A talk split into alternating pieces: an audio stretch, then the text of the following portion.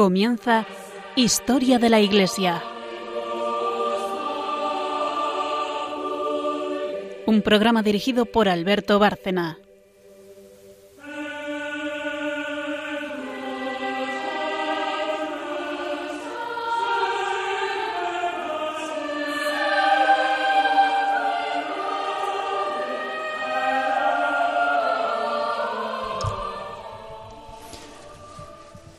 Buenas noches, oyentes de Radio María y de este programa, Historia de la Iglesia.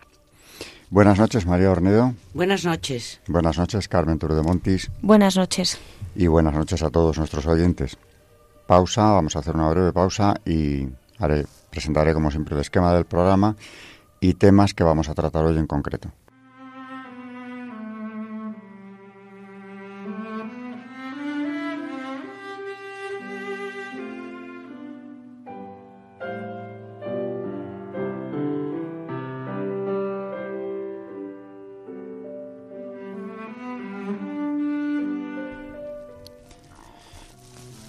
Como siempre, eh, el sumario o el esquema del programa, que es un programa que se divide en tres secciones y dura casi una hora. Eh, tenemos una primera sección que es historia, naturalmente este programa es historia de la Iglesia, de, la que se encarga Carmen, Carmen Toro de Montes es la historiadora del programa. Hay una segunda sección que es un santo relacionado con el tema que estemos tratando, generalmente, no siempre. Y ya la tercera y última sección eh, es María Ornedo, quien se encarga de ella, con Magisterio de la Iglesia. Concretando eh, el programa de hoy. En historia, Carmen nos va a hablar de la evangelización de América. Estamos dedicando una serie de programas, los últimos, a los reyes católicos, a su dimensión espiritual, principalmente porque son parte de la historia de la Iglesia, influyen mucho en la historia de la Iglesia, no solo en Europa, en España no digamos. Es el final de la Reconquista y otras muchas cosas que hemos ido viendo, la, Reforma Católica. Es también el principio de la evangelización de América, que es lo que hoy eh, va a empezar a abordar Carmen. No acabaremos hoy porque hay bastante más que contar, pero hoy empezamos. El santo del día es San Juan de Ávila, eh, del siglo XVI, pero bueno, cercano en el tiempo a, los reyes católicos. Ella muere, bueno, los dos mueren en el siglo XVI. Y en la tercera y última sección, María Ornedo nos eh, seguirá hablando de la Eucaristía. Con este tema lleva ya bastantes programas, pero por supuesto da mucho de sí y tenemos todavía para bastante más. Eh, este es el esquema y estos son los temas que vamos a ver hoy.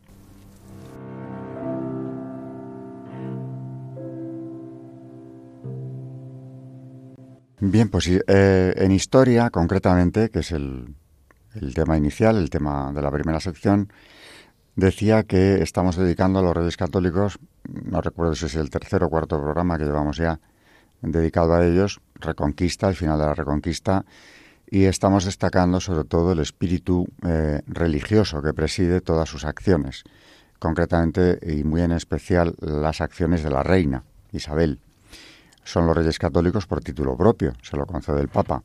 Y a partir de ahí su descendencia ha llevado ese título honorífico hasta la fecha. Pero no se lo dan por cualquier cosa. Aquí hemos visto, por ejemplo, la instauración del Tribunal del Santo Oficio, que velaba no sólo por eh, que no se produjeran los sacrilegios de los judaizantes, sino también contra la herejía.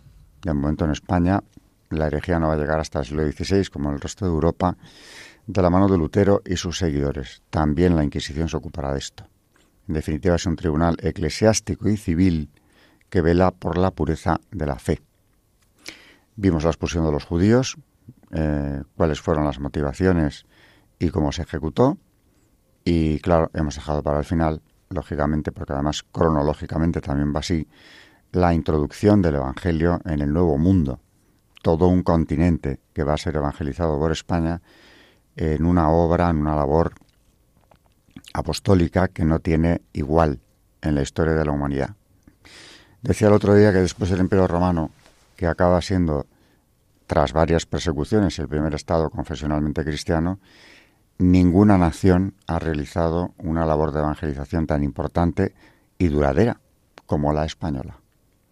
Y si no, pues la prueba está en todas las naciones hermanas de Hispanoamérica, donde se ha conservado la fe en ocasiones con mucha más fuerza que en esta España ya tan trabajada por el enemigo como el resto de países europeos, pero donde la raíz es demasiado fuerte como para que la puedan estirpar. Sin embargo, en naciones hispanoamericanas con las que he tenido relación últimamente se ve esa raíz mucho más fuerte en algunos casos. Bueno, pues esta labor empieza precisamente tras el descubrimiento de América, inmediatamente después, porque para los reyes, naturalmente, es una prioridad. Y hay que dejar claro, como siempre, que el imperio español no es un imperio colonial. No van allí, eh, según los esquemas colonialistas, a obtener materias primas, explotar el territorio y a las personas y sacar únicamente beneficio. Los reyes católicos extienden a América las instituciones, la cultura y sobre todo la fe de España. Es una, una España de ultramar la que va a surgir allí, eh, que todavía hoy es reconocible. Así que cuando Carmen quiera nos puede empezar a explicar cómo se, cómo se lleva a cabo y los últimos días de Isabel la Católica también. Pues como dices Alberto, y como vimos en los programas anteriores, el interés principal de la reina, que lo fue además durante gran parte de su vida, fue eh, precisamente la evangelización. Era el tema principal y lo que más le importaba a ella de aquellos eh, indígenas que vivían allí y el trato hacia ellos. Y tanto es así que tres días antes de morir, uno de sus últimos pensamientos fue para los indígenas de las islas y tierra recién descubierta, a quien reconoce en el codicilio su condición de súbditos y con ella los derechos naturales humanos de vida, propiedad y libertad. Y como ha escrito el especialista en Isabel la Católica, Luis Suárez, al referirse a su testamento, eh, esto lo dice en su análisis del testamento de Isabel la Católica, en Cuadernos de Historia Moderna, Dice Luis, Luis Suárez, refiriéndose a este al testamento, conviene que expliquemos con claridad qué significa un testamento real en las postimetrías del siglo XV, cuando se dibuja en las monarquías europeas la primera forma de Estado. Quien lo dicta y firma no lo hace en calidad de persona privada, sino desde el poderío real absoluto que le pertenece. La palabra absoluto puede inducir error, no quiere decir que sea arbitrario, sino que depende de otro superior, es decir, que no es relativo. Cuando el rey dispone, desde ese poderío, está ejerciendo su potestad legislativa. El testamento es ley y ley fundamental. Si Fernando, con su extraordinaria valía y altura de miras, pudo ser modelo del príncipe maquiavélico, es imposible no reconocer la constante rectitud de Isabel, exigente más que con nadie consigo mismo. Recientemente, con motivo de la Asamblea de Obispos del Sur de España, los días 22 y 23 de mayo de 2018, los de Granada y Sevilla decidieron adherirse como parte actora a su causa de beatificación, promovida, como ya contamos en, en, otros programas anteriores, en la Archidiócesis de Valladolid en 1958 concluida en su fase diocesana en el año 72 y trasladada a la Congregación para la Causa de los Santos. En el comunicado final informaban al respecto. El arzobispo de Granada, don Francisco Javier Martínez, ha comunicado que los obispos de la provincia eclesiástica de Granada han aprobado por unanimidad adherirse como parte actora a la causa de beatificación de la reina Isabel la Católica. Asimismo, ha solicitado la adhesión a la misma causa a los obispos de la provincia eclesiástica de Sevilla presentes en la Asamblea que han accedido a ello.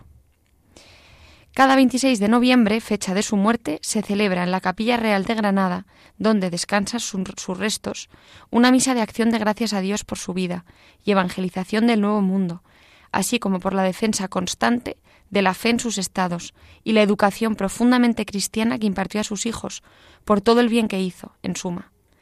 Todo ello rigurosamente cierto, no habrá problema en la prueba de sus virtudes heroicas, pero no deja de ser una decisión valiente la de los prelados andaluces.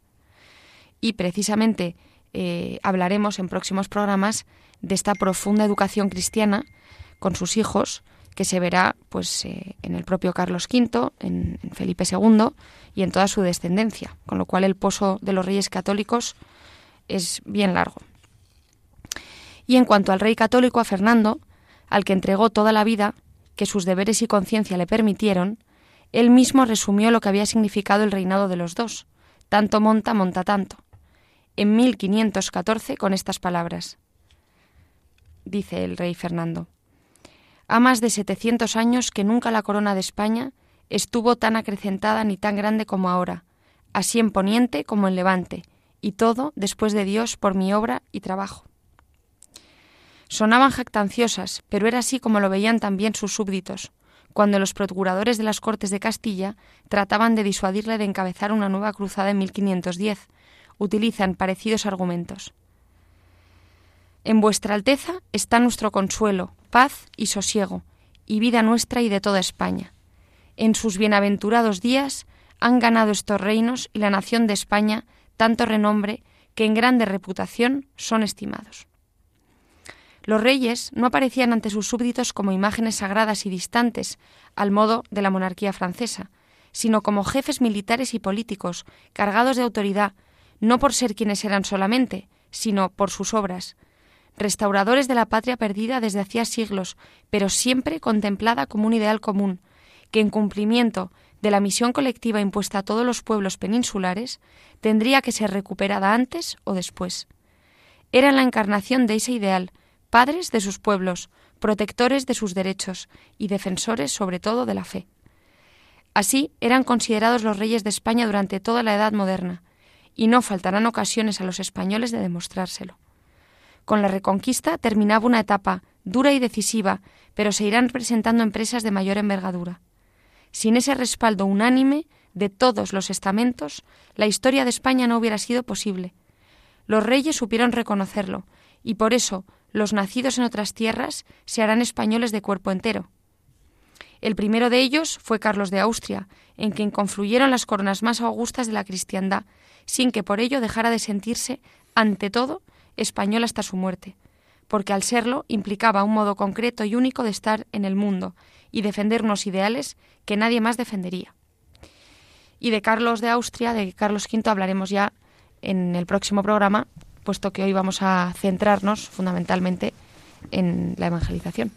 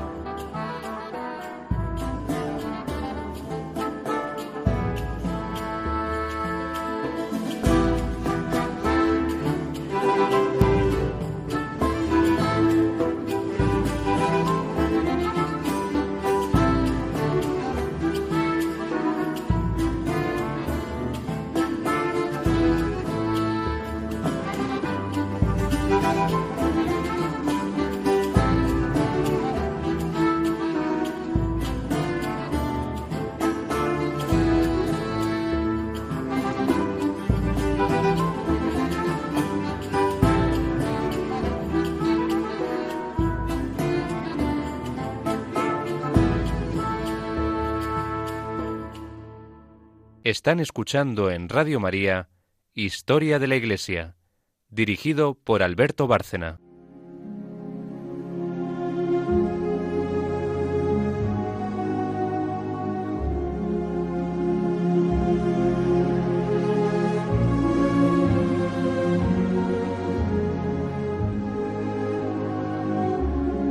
Santos en la historia de la Iglesia.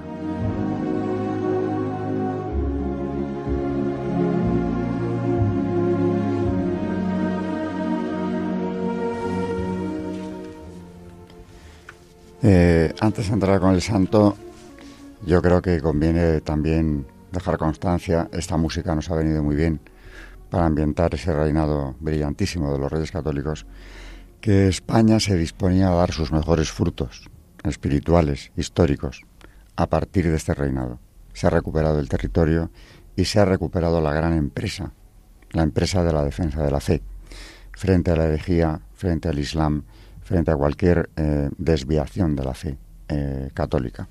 España va a ser, a partir de entonces, como ya lo había sido, en la época isidoriana, un baluarte, uno de los principales, de la Iglesia católica. Y hoy Carmen nos trae un santo eh, precisamente que vive en ese momento de esplendor cultural y espiritual de ese renacer de España en el siglo XVI, el de Carlos I, también es el siglo en el que mueren sus abuelos, Isabel y Fernando. Y, bueno, es un santo que ha dejado una honda huella espiritual e histórica. San Juan de Ávila. Adelante, Carmen. Hoy vamos a retomar eh, eh, la obra de Fray Justo Pérez de Urbel, que ya hemos traído al programa en varias ocasiones. Eh, se llama Año Cristiano y va con, el estilo de, de Fray Justo, eh, contando la historia de cada uno de estos santos eh, en diferentes épocas y vamos a, contarles a nuestros oyentes pues eh, lo que cuenta Fray Justo en, su obra sobre San Juan de Ávila. Dice, mi nombre, Ávila, mi posada, la tierra, el cielo, mi patria, mi oficio, ser cosechero de Cristo. Hasta la extrema vejez manejé incansable la hoz, amontonando la mies en los celestes graneros. Así resumía la, la vida de su más ilustre discípulo, Fray Luis de Granada. Fue, ante todo, un agostero evangélico. Niño aún, sus padres, ricos propietarios de Almodóvar del Campo, le enviaron a estudiar Derecho en Salamanca. Pero no era esta su vocación. Más tarde solía repetir, ¿qué se me dan a mí las negras leyes? A él la penitencia, la teología, el don prodigioso de conmover los corazones. Dejó las pandectas y las extravagantes y el gallo y el graciano, y volviendo al campo de Calatrava, se encerró en el granero de su casa de Almodóvar y dispuesto a ganar el cielo a fuerza de ayunos, azotes y oraciones. Pero su mano se agitaba nerviosa buscando el dalle, su corazón temblaba pensando en los hermanos que se perdían en la ignorancia y en el pecado. Había que prepararse para la gran misión. A los veinte años aparece en Alcalá, escucha a Domingo de Soto y se apasiona por la teología, buscando entre la letra el espíritu, convirtiendo los sutiles distingos en llamas celestes y las controversias en escalas de místicas ascensiones. Cuando a los 25 años se ordena de sacerdote, las buenas gentes de Almodóvar menean la cabeza y se dicen al oído, Vaya, una rareza más del hijo de Alonso de Ávila, que gloria haya. Todos creían que, como sucedía de ordinario, la primera misa iba a convertirse en una fiesta callejera con arcos de hiedra, cohetes tañidos de campanas, raciones de vino. Pero se llevaron un chasco. Después de salir de la iglesia, el noble mancebo buscó a los doce mendigos más andrajosos del pueblo, les sirvió de comer cumplidamente y les despidió.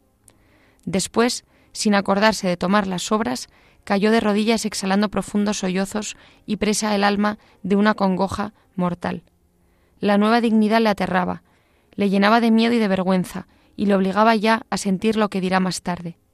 Creed, hermano, que no otro, sino el diablo, ha puesto a los hombres de estos tiempos de procurar tan rotamente el sacerdocio, para que teniéndolos subidos en lo más alto del templo, de allí los derribe.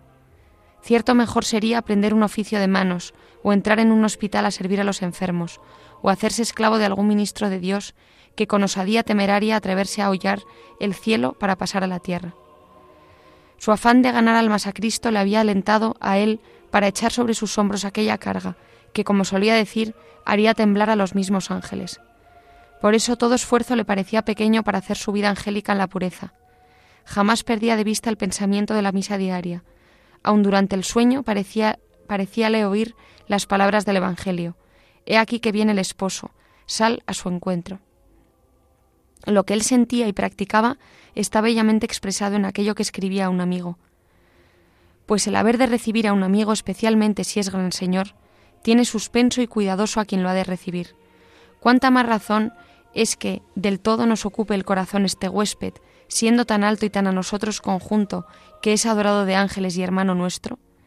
Y con esta consideración póngase de reposo a lo menos hora y media y espántese de que un gusano hediondo vaya de tratar familiarmente a su Dios y pregúntele, Señor, ¿quién te ha traído a manos de un tal pecador y otra vez al portal y pesebre de Belén? Qué confusión para un ánima cuando ve que tiene en sus manos al que tuvo Nuestra Señora y coteja los brazos de ella y sus manos y sus ojos con los propios. Estas cosas no son palabras secas, no consideraciones nuestras, sino saetas arrojadas del poderoso arco de Dios, que hieren y trasmudan el corazón y le hacen desear que en acabando la misa se fuese el hombre a considerar aquella palabra del Señor. Oh Señor, ¿quién supiese lo que has hecho con nosotros en esta hora? ¿Quién lo gustase con el paladar del ánima? ¿Quién tuviese balanzas no mentirosas para pesarlo? Qué bienaventurado sería en la tierra. Y cómo, en acabando la misa, le sería gran asco ver las criaturas y gran tormento tratar con ellas, y su descanso sería estar pensando lo que el Señor ha hecho con él hasta otro día que tornase a decir la misa. Esta bella efusión nos ha descubierto el alma inflamada del nuevo sacerdote y ha podido servirnos para conocer el carácter de aquella elocuencia arrebatada, abundante, colorista, que parecía impaciente de salir al campo para ganar las santas victorias del apostolado. Sin embargo, no es el humo en la gloria lo que, lo que ofusca aquel joven corazón, agitado por vehemencias andaluzas y puesto al servicio de Cristo. Quiere un escenario donde nadie le conozca, donde pueda triunfar sin que nadie le aplauda, donde pueda trabajar y sufrir bajo la sola mirada de Dios. Quiere ir a las Indias, ya lo tiene dispuesto, ya está en Sevilla, aguardando la nave que le ha de trasladar a México, cuando una orden del arzobispo Manrique le detiene, poniendo ante sus ojos el hermoso campo andaluz, necesitado de obreros entusiastas y abnegados, dispuesto a dar frutos magníficos. Será el apóstol de Andalucía. Su primer sermón lo pronunció en Sevilla, el día de la Magdalena de 1527. Viéndome muy apretado, decía él mismo, fijé los ojos en un crucifijo y dije, Señor mío, por aquella vergüenza que vos padecisteis cuando os desnudaron, os suplico que me quitéis esta vergüenza mía y me deis vuestra palabra para gloria vuestra. Fue aquel uno de los grandes sermones que predicó. Fue la revelación de un orador, uno de los más excelsos oradores que han manejado la lengua castellana. Desde entonces su fama crece constantemente. Las multitudes le siguen. Córdoba, Sevilla, Granada son los centros principales de su actividad, pero desde ellos se lanza a través de todos los pueblos andaluces. Es valiente en el decir, austero en la doctrina, fogoso, vehemente. La libertad de su elocuencia alarma a los cobardes, sus éxitos solivientan a los envidiosos, le acusan de inquietar las conciencias, de hacer imposible a los ricos la salvación, de cerrar las puertas del cielo. Intervino la Inquisición, se le encerró en las cárceles de Sevilla y después de un maduro examen de las proposiciones incriminadas, sin que él diese el menor paso en su propia defensa, fue reconocida la pureza de su fe. Solía decir después que la prisión fue la mejor escuela de su vida, pues en ella llegó al conocimiento del misterio de Cristo. Su reaparición en la Catedral de Sevilla tuvo todos los honores. Sonaron trompetas, tambores, aplausos. El predicador empezó pidiendo las oraciones del auditorio por sus acusadores, y en el discurso del sermón, del sermón confesó que aquellas manifestaciones habían sido para él un tormento más grande que todas las privaciones del calabozo. Desde este momento su prestigio aumenta y la admiración del pueblo ya no tiene límites. Predica, no solo en los templos, sino en los hospitales y en las plazas. Comenta al pueblo ignorante, con escándalos de los sabios, las verdades sublimes de las epístolas paulinas. Reúne a los niños en las calles. Entra en un convento cuando las monjas se preparan a representar una comedia delante de sus convidados y las obliga a despojarse de los sacrílegos vestidos de la escena No obstante, brillaban en el beato Juan de Ávila todas las grandes cualidades del orador evangélico. Era buen romancista, decía Fray Luis, sabía las escrituras de coro, conseguida en la lectura de los santos padres. Tenía una presencia venerable, una voz sonorosa y fuerte. Todavía podemos admirar el nervio de aquel persuasivo decir, la grandeza de aquel gran carácter. Fue el maestro Ávila quien, experimentado de las almas, primero comprendió a Santa Teresa, quien llevó la tranquilidad a su espíritu cuando navegaba entre las olas de la contradicción y la incertidumbre. Siga vuestra merced su camino, escribía el Beato a la Santa, mas siempre con recelo de los ladrones, y preguntando siempre, y dé gracias a nuestro Señor, que le ha dado su amor, y el propio conocimiento y amor de penitencia y de cruz, y de esotras cosas no haga mucho caso, aunque tampoco las desprecie, pues hay señales que muy parte de ellas son de parte de nuestro Señor. Es otras cosas, las extraordinarias, parecen ausentes de la vida de San Juan de Ávila, pero el amor de penitencia y de cruz y de pobreza poseíalo en un grado eminente. Su vida era una mortificación continua, cuatro horas de sueño, seis horas de oración, un dominio constante sobre sí mismo. Vivía de limosna, comía parcamente.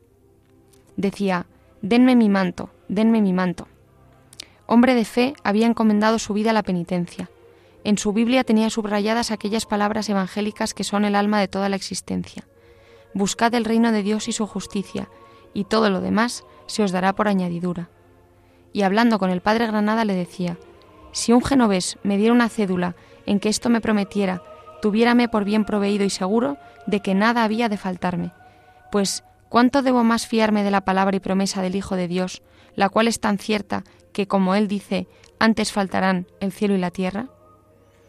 A la abstinencia se juntó en los últimos años la enfermedad. Los miembros interiores estragados, el estómago perdido, dolores agudísimos. Nada logró alterar la serenidad de su semblante ni acortar los ímpetus de su oración. Cuando el médico le avisó que llegaba su última hora, dijo a los que le rodeaban, Denme a mi señor, denme a mi señor. Y como una ilustre dama le preguntase qué quería que se hiciese por él, contestó, Misas, señora, misas. Uno de sus discípulos que tenía un crucifijo en las manos se lo entregó, y él lo tomó, lo abrazó y lo besó, sin cesar de pronunciar los nombres de Jesús y de María, cada vez más débilmente, hasta que entregó su espíritu sin que advirtiese la menor turbación en sus ojos, sin que desapareciese de su rostro aquella serenidad amable que llenaba de unción a cuantos le miraban. La vida de Juan de Ávila se desarrolla paralelamente con la de otro hombre famoso de aquellos días, pero si el tiempo les junta, las tierras les, distancias, les distancian y en el mundo del espíritu se encuentran en el polo opuesto. Martín Lutero es el principio de lo que se ha llamado la Reforma. Juan de Ávila inaugura la obra de los contrarreformadores. Es el primer campeón de la Reforma verdadera. La de Martín Lutero no tenía nada de reformador, de creador, de restaurador, ni en su origen, ni en su desarrollo, ni en sus consecuencias. Frente a esa máquina de destrucción se alza esta otra empresa, callada, eficaz, constructiva, que no nace de la rebeldía, que no promueve el escándalo, que no ensangrienta la tierra y que solo busca la paz y la verdad.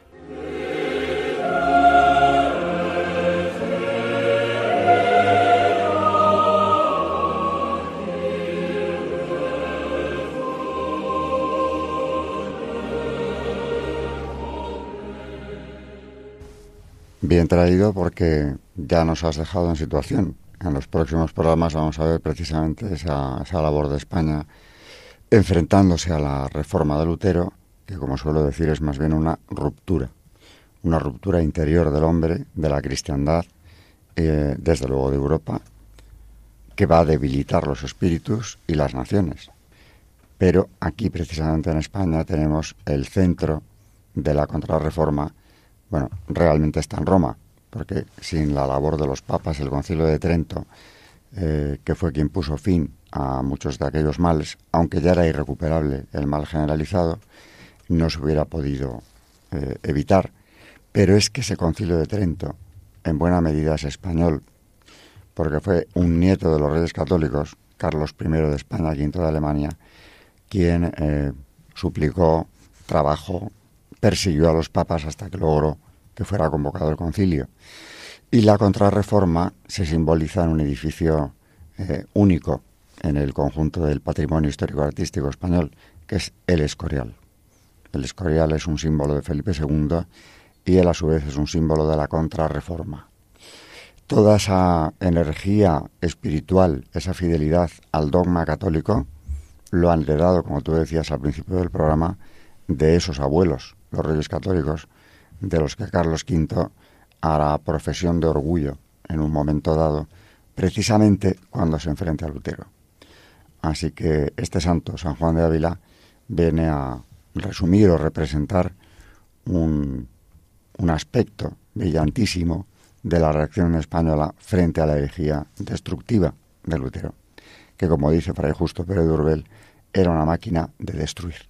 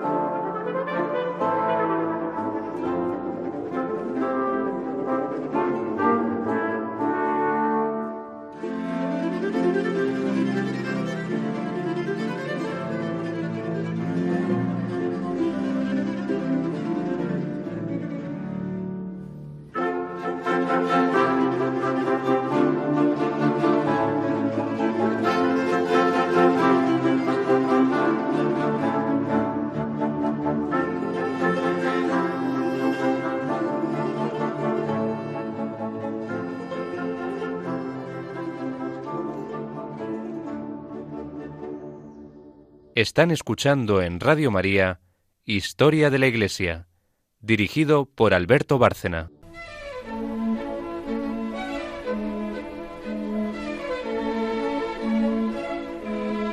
El Magisterio de la Iglesia.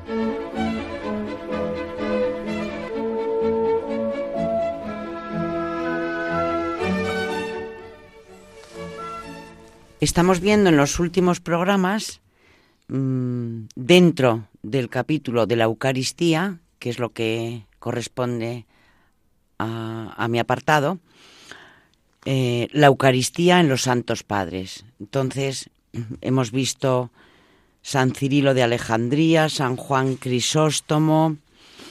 El último programa nos hemos quedado en San Agustín, que dice, si queréis entender lo que es el cuerpo de Cristo, escuchar al apóstol, ved lo que les dice a los fieles.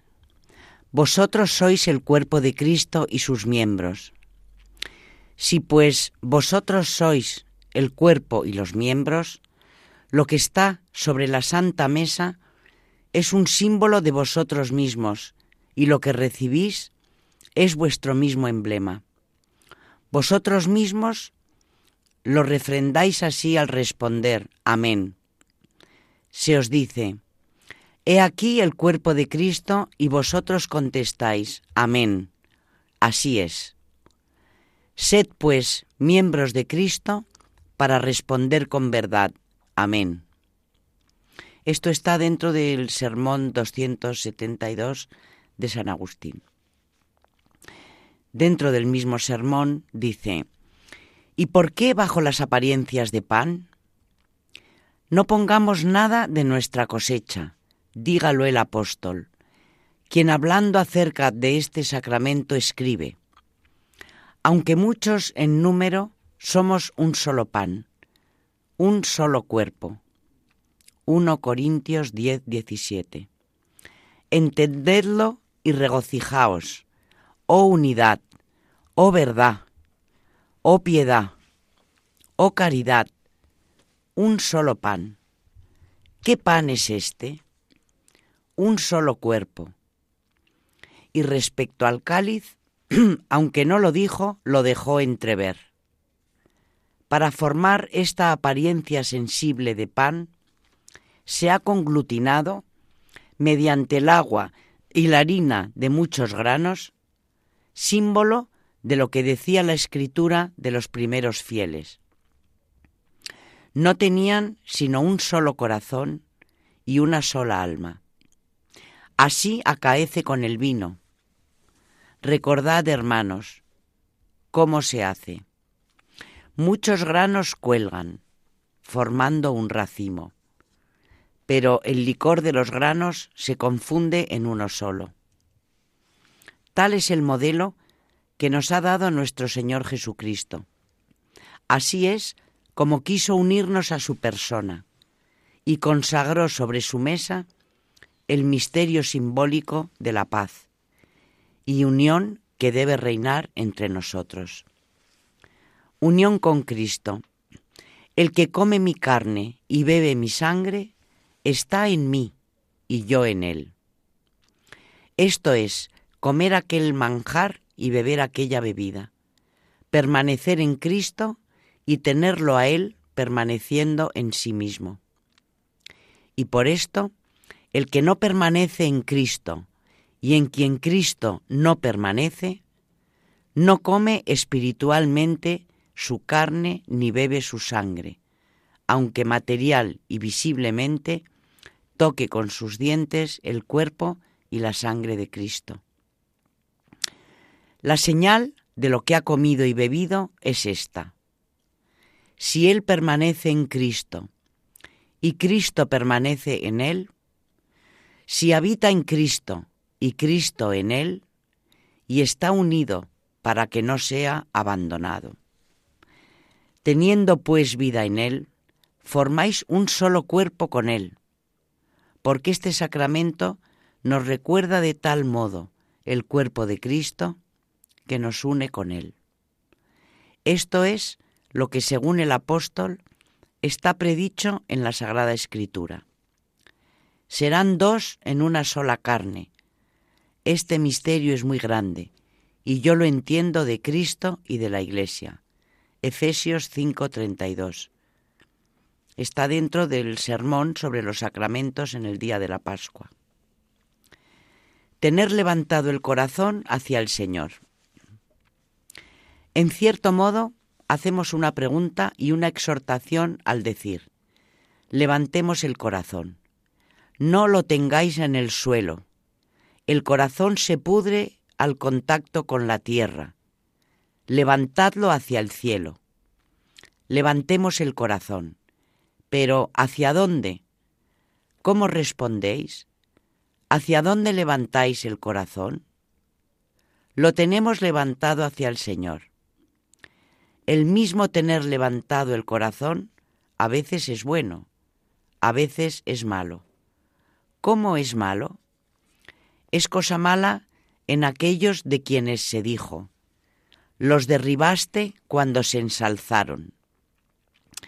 Tener en alto el corazón, si no es hacia el Señor, en vez de justicia es soberbia. Por este motivo, cuando decimos levantemos el corazón, dado que también la soberbia puede mantenerlo elevado, respondéis, lo tenemos levantado hacia el Señor. Es pues misericordia, no orgullo. Y si es misericordia el que tengamos el corazón levantado hacia el Señor, ¿lo hemos conseguido nosotros? ¿Es resultado de nuestras fuerzas? De ningún modo. Él lo hizo. Él, quien tuvo esa bondad.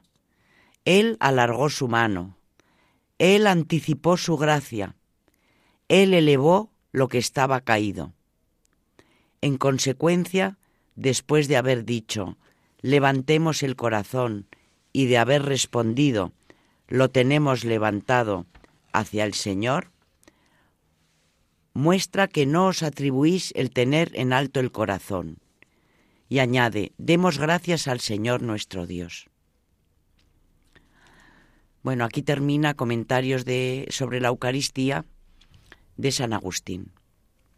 Vamos a seguir con otro padre de la Iglesia y sus comentarios sobre la Eucaristía, en este caso San Gaudencio de Brescia.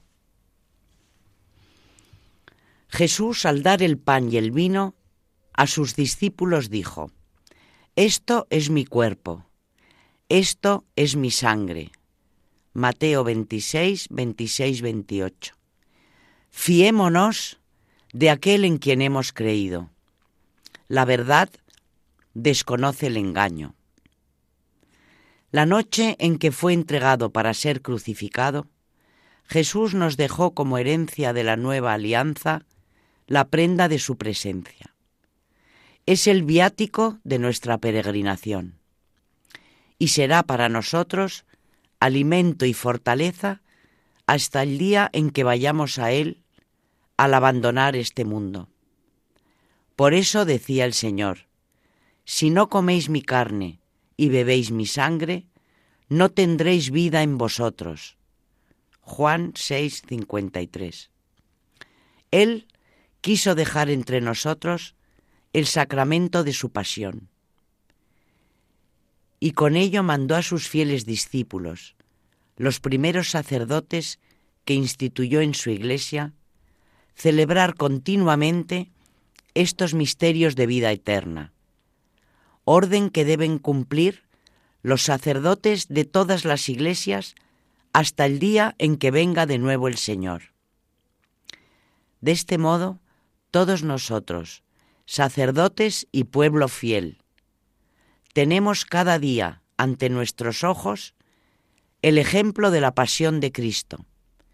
Lo tomamos en la mano y lo llevamos a la boca y a nuestro pecho.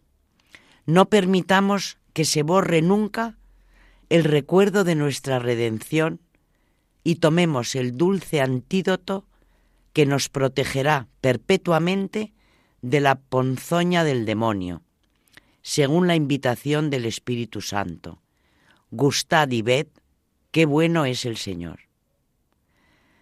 El pan está hecho de muchos granos de trigo, transformados en harina amasada con agua y cocida al horno. Así se ve en él, con razón, la figura del cuerpo de Cristo, pues sabemos que este cuerpo único está constituido por toda la muchedumbre del género humano, soldado al fuego del Espíritu Santo. La sangre de Cristo es un vino prensado en la prensa de la cruz, sacado de muchas uvas de la viña plantada por el Señor, y fermentado en las ánforas que son los corazones de los fieles que lo beben recibamos con avidez religiosa este sacrificio pascual del Señor, para que nos libre del dominio del faraón de Egipto, del demonio. Así, por nuestra fe en su presencia, será santificado lo más íntimo de nuestro ser, y su inestimable fortaleza habitará en nosotros por toda la eternidad. Esto pertenece al Sermón segundo de San Gaudencio de Brescia. Ahora vamos con San Gregorio Magno. Pero solo el haber recibido los sacramentos de nuestro Redentor no basta para la verdadera solemnidad del Espíritu, a no ser que se unan a ellos también las buenas obras. Porque, ¿qué aprovecha recibir con la boca su cuerpo y sangre y oponernos a él con perversas costumbres? Por lo que bien se añade aún para la comida, y panes ácimos con lechuga silvestre. Éxodo 12:8. Come, por cierto, panes sin levadura, el que ejecuta obras rectas sin la corrupción de la vanagloria, el que pone por obra los mandamientos de la misericordia sin mezcla de pecado, no sea que con perversidad destroce lo que parece administra con rectitud. Pero es necesario que cuando hagamos esto, el sacrificio eucarístico, nos inmolemos a nosotros mismos a Dios en contrición de corazón. Porque los que celebramos los misterios de la pasión del Señor, debemos imitar lo que hacemos. Porque entonces en verdad será para nosotros la oblación hecha a Dios cuando nos hiciéramos a nosotros mismos oblación. Esto está dentro de los diálogos de San Gregorio Magno, dentro del libro cuarto, en su capítulo 59. Ahora vamos con los comentarios de San Isidoro de Sevilla, que dice así. Dicen algunos que si no lo impide algún pecado, ha de recibirse la Eucaristía diariamente, pues por mandato del Señor pedimos que se nos dé este pan cada día, cuando decimos, el pan nuestro de cada día, dánosle hoy. Mateo 6:11. Lo cual, en verdad, justamente afirman si lo reciben con reverencia, devoción y humildad, y no lo hacen confiando en su santidad con presunción de soberbia. Por lo demás, si hay tales pecados que a uno, como muerto, le aparten del altar, hay que hacer antes penitencia, y sólo así se ha de recibir entonces este saludable medicamento. Pues quien comiere indignamente, se come y bebe su propia condenación. 1 Corintios 11, 29. Y esto es recibir indignamente si alguien recibe en aquel tiempo en que debe hacer penitencia. Por lo demás, si no hay tan grandes pecados que uno sea juzgado merecedor de ser apartado de la comunión, no se debe alejar de la medicina del cuerpo del Señor, no sea que si se le prohíbe y ha de abstenerse largo tiempo, se separe del cuerpo de Cristo. Quien cesó ya de pecar, no deje de comulgar. Esto está dentro de los oficios eclesiásticos, libro 1, capítulo 18, número 7, de San Isidoro de Sevilla. Ahora vamos con San Máximo el Confesor. La participación en la vida divina.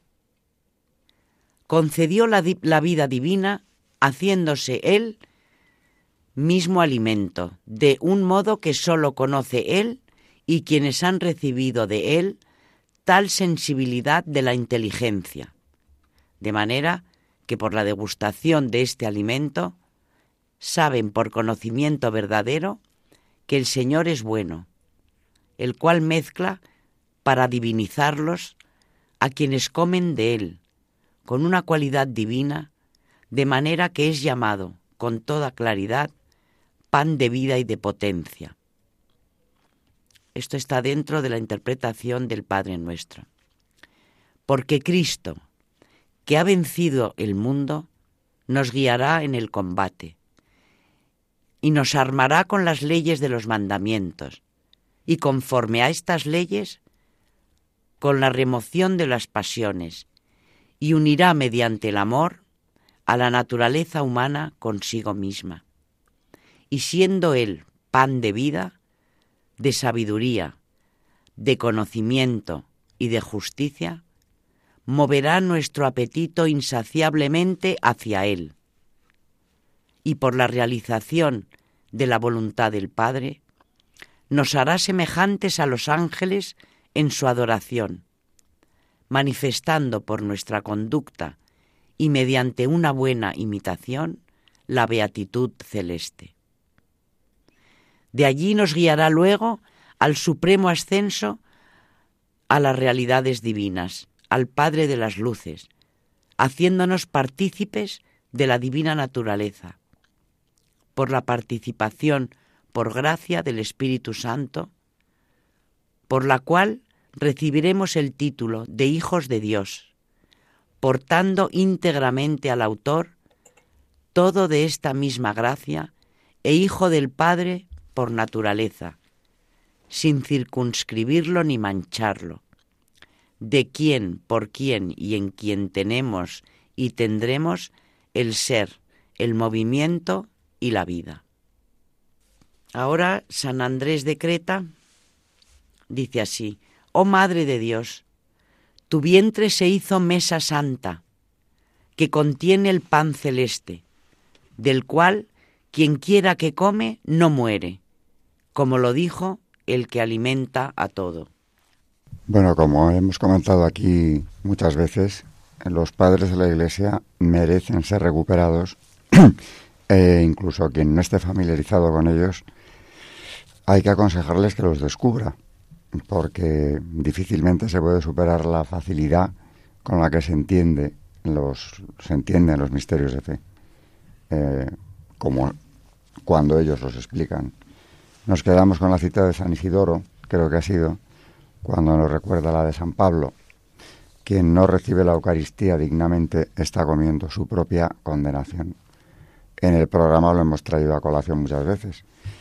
Pero es que es de gran importancia no perder de vista este, esta preparación que requiere la Eucaristía, si va a ser, en caso de hacerlo mal, para nuestra perdición y no para fortalecer nuestro espíritu e incluso nuestro cuerpo, sino todo lo contrario. Independientemente de todo esto, los comentarios de los padres eh, en cuanto a la Eucaristía, eh, todos ellos merecerían un comentario, porque vienen, María nos los ha traído así seguidos, pero yo creo que seguramente nuestros oyentes se quedarán con algún con alguno de los autores con más eh, interés que en otros, porque la palabra de Dios, en este caso la de los padres, habla al corazón del hombre, como suele decir María.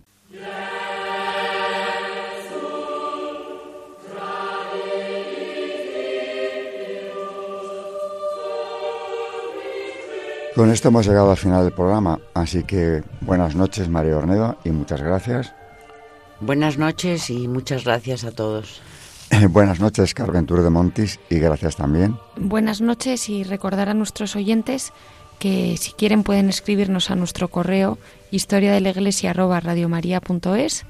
con cualquier consulta o sugerencia o duda y que estaremos encantados de atenderles y luego Comentarles también que están colgados en la web de Radio María los podcasts anteriores del programa, por si acaso los quieren oír, no los han oído o volverlos a oír otra vez.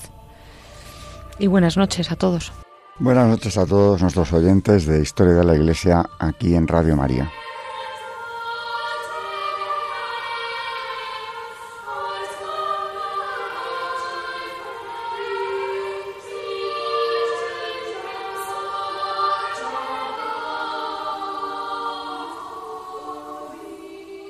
Han escuchado Historia de la Iglesia, un espacio dirigido por Alberto Bárcena.